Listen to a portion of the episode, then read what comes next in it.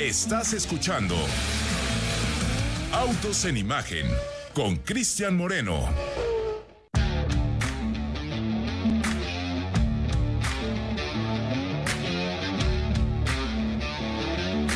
Bueno, cuando son ya las 5 de la tarde en punto, vamos a platicar acerca de este programa que acaba de presentar. Y digo, no es un programa nuevo, tampoco están inventando ni el hilo negro ni el agua tibia, pero es un buen momento, justo como nos acaba de compartir Gerardo San Román, para explorar algunos instrumentos financieros, algunas compras que están mucho más encaminadas en arropar, y es la palabra que él utilizó y me parece muy conveniente muy adecuada, a los clientes. Y en este caso, Mazda está buscando a estos clientes de entre 18 y 25 años, que, fíjense, me, parece muy sensato. Hace un ratito eh, mi amigo el señor Marco Ángel Robles decía, pero ¿cómo 6 mil pesos al mes? Bueno, a una persona de entre 18 y 25 años, a lo mejor eso sí es algo que le es posible comprobar. 6 mil pesos al mes, que puede ser con un trabajo de medio tiempo, que puede ser con parte de una beca que tenga algún universitario por ahí, que puede ser también pues, parte de, la mesada que le toque a alguno de estos chavos, que puede ser con trabajo. Pablito, ¿cuántos trabajos tenías para terminar la carrera? ¿Dos o tres? Híjole, pues sí tuve tuve por lo menos dos de manera simultánea para para seguirle ahí en la escuela de periodismo. Es correcto. Y mira, este esquema, que digo, te lo pregunto porque estamos hablando de personas reales, esto no es un comercial. Eh, está enfocado justo en estas personas que pudieran reunir estos requisitos. La primera, el 10% del enganche. Si estás comprando uno de los Mazda, el Mazda 2, que es el más accesible que tiene ahorita en su portafolio de productos, en la versión de entrada, que no está en más de 270 y tantos mil pesos, ¿no? Te vas, a, te vas a un esquema, Pablo, de 72 meses.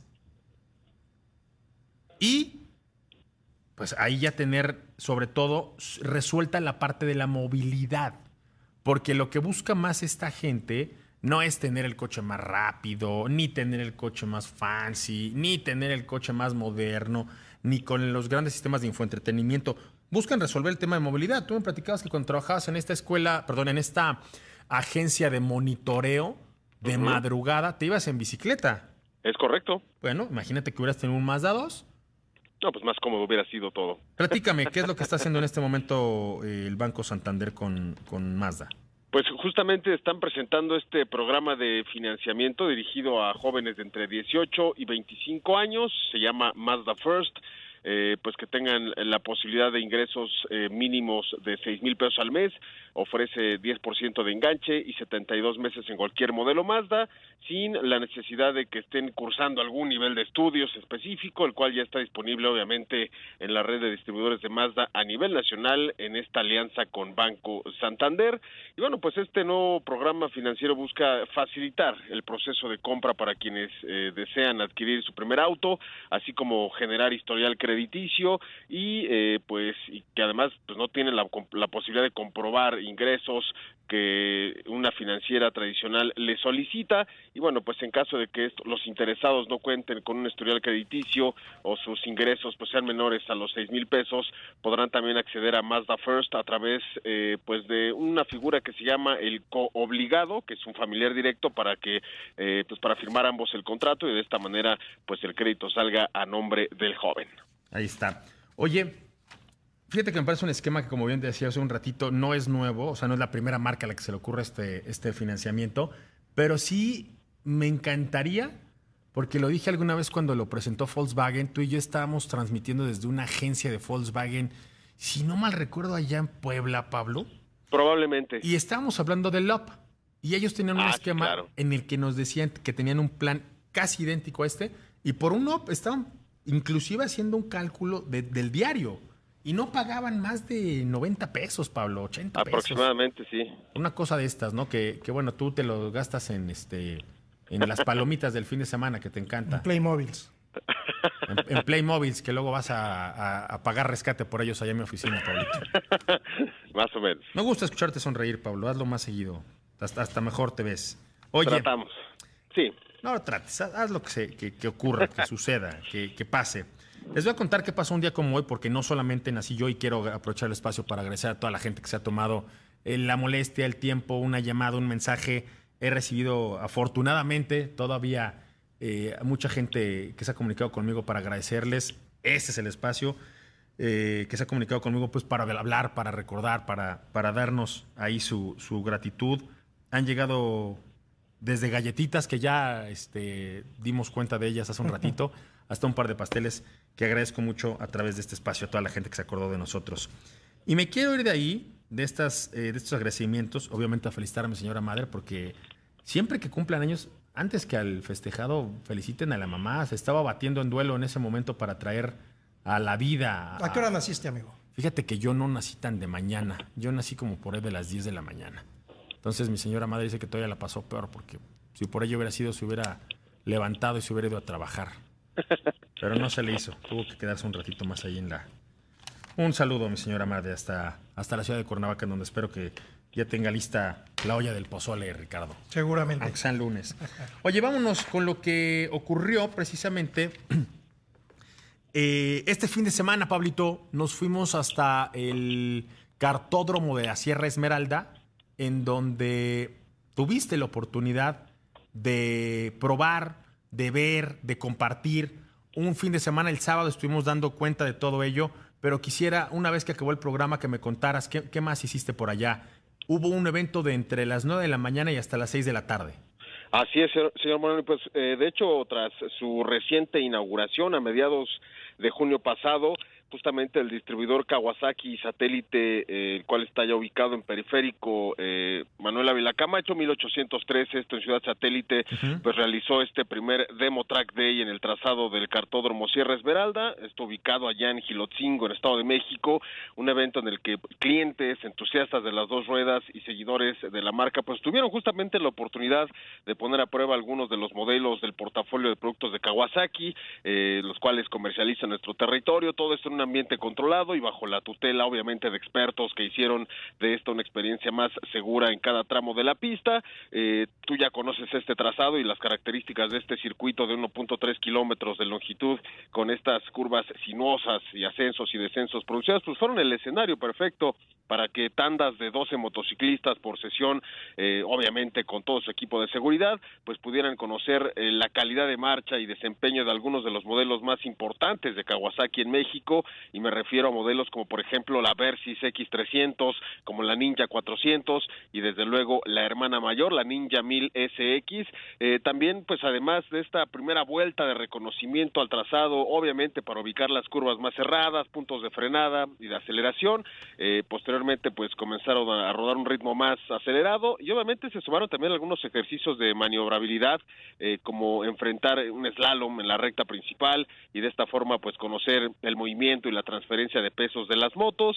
Eh, también durante las primeras horas del evento pues los registros para vivir esta experiencia en el circuito ya superaban los 300 participantes los cuales pues esperaron pacientes su turno para montar eh, alguna de las máquinas de Kawasaki y salir a rodar a la pista. Y también se Moreno pues un espacio que fue aprovechado por Kawasaki Satélite para llevar pues un poco de su tienda hasta este espacio. Y se montó un stand de exhibición tanto de accesorios como de motocicletas modelos muy interesantes como lo, lo comentamos el sábado eh, tan icónicos como la Z900 que pues está cumpliendo 50 años este en este 2022 también eh, estuvo presente ahí en la exhibición la ZH2 una de las máquinas más eh, importantes también de Kawasaki por la tecnología y bueno, pues al final del evento todos quedamos satisfechos por eh, la calidad de la organización, obviamente por la experiencia que vivimos y pues no sin antes invitarlos a que pues, se den una vuelta ya a Kawasaki Satélite porque son tres pisos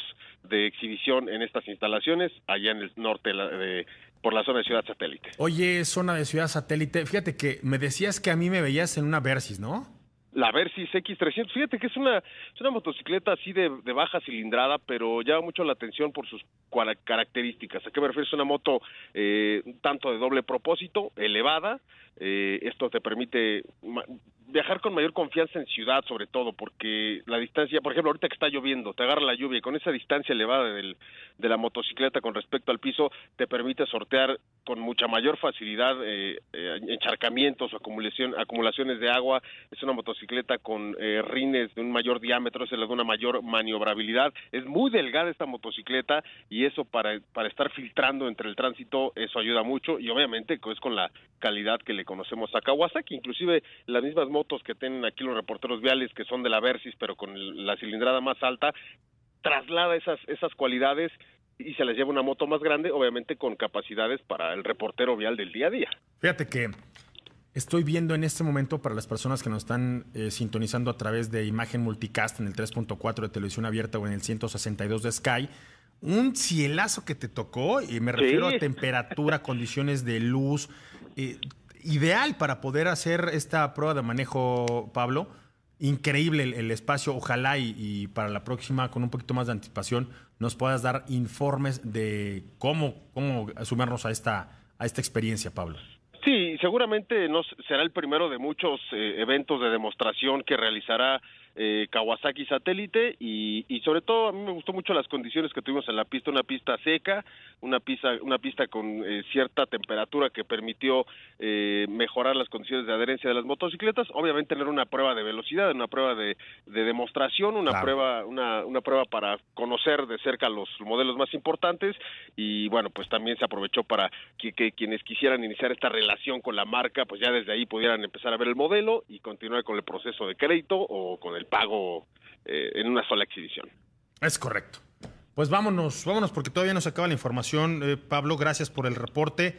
Precisamente de lo que quiero hablar en este momento es de dos eh, notas que hace un ratito estábamos compartiendo y que tenían que ver con, con Ford, porque por un lado, Ford está retomando tecnología que fue desarrollada para los videojuegos y está encaminada a tratar de evitar accidentes, Ricardo. Interesante esto porque de pronto eh, por ahí decían eh, algunos profesores mucho más de la nueva ola que a través del juego es mucho más sencillo que se pueda aprender, que se pueda adoptar el conocimiento. Así es, Chris, pues los ingenieros de Ford están desarrollando tecnología principalmente para conducir de noche y están basándose en los videojuegos. ¿Ubicas estos juegos?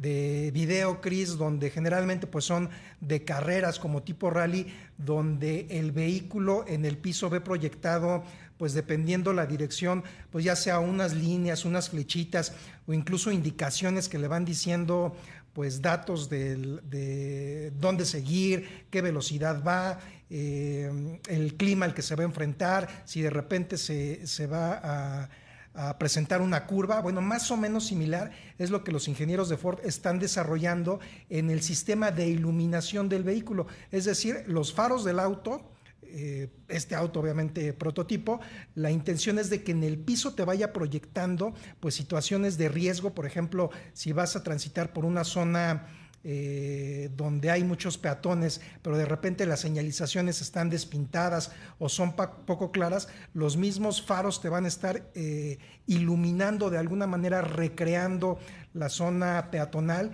Por ejemplo, en dado caso de que vayas a una dirección en específico que pongas tu navegador, bueno, en vez de estar viendo el teléfono o estar viendo la pantalla de infoentretenimiento, te iría apareciendo una o una línea o una flechita marcándote el camino, ya sea que vayas derecho, izquierda, derecha, que te vayas a encontrar con una, eh, una curva. Entonces, pues prácticamente esta es la, es la idea, es el concepto. Lo que mencionan es que a pesar de que hay más conductores, más autos durante el día. En la noche suele ser más peligrosa para manejar. Simplemente en Reino Unido el 40% de los accidentes automovilísticos eh, ocurre en la oscuridad. Y pues esta es la propuesta de Ford que están investigando, que están desarrollando y que, como bien dijiste, mi querido Chris, pues está basada en los videojuegos que, que pues vemos, que jugamos ahí. Oye, Pablo, y por aquí eh, también nos compartías que esta, esta nueva tecnología que todavía está en fase de prototipo, en fase de desarrollo, pudiera ayudar no solo para el conductor, Ricardo, sino también para las personas que están fuera del vehículo, los peatones o los que están pues, alrededor de toda la movilidad, para tener interacción con quien va manejando, porque ellos ya van viendo a través de este despliegue de, los faros LED, pues todo lo que, lo que van a, pensar hacer, si van a ir a un lado, para el otro, el camino, inclusive la trayectoria, Pablo. Así es, señor Moreno, pues justamente lo que comenzó como jugar con la luz de un proyector y una pared en blanco, eh, pues podría llevar las tecnologías de iluminación a un nivel completamente nuevo. Eh, a partir de eso, pues Ford está trabajando en una nueva tecnología, en una nueva generación de faros LED que pueden proporcionar direcciones y mostrar límites de velocidad proyectándolos sobre la superficie de la carretera. También eh, Ford dice que la tecnología podría usarse para ayudar a las personas que están fuera del automóvil, así como los peatones, eh, iluminando los cruces o ayudando a los conductores a esquivar a los ciclistas para asegurarse de que el coche no pase demasiado cerca. También eh, otra aplicación útil podría ser transmitirse eh, a la carretera, eh, bueno, que podría transmitirse a la carretera, incluye datos meteorológicos como un símbolo de copo de nieve cuando las carreteras pudieran estar congeladas o con mucha nieve, en fin, datos de tráfico y guías, es en lo que está ya trabajando Ford y bueno, lo veremos en breve en sus vehículos del futuro. Ahí está. Todo esto a través de el juego. Claro. Vamos a un corte y regresamos. Estás en Autos en Imagen.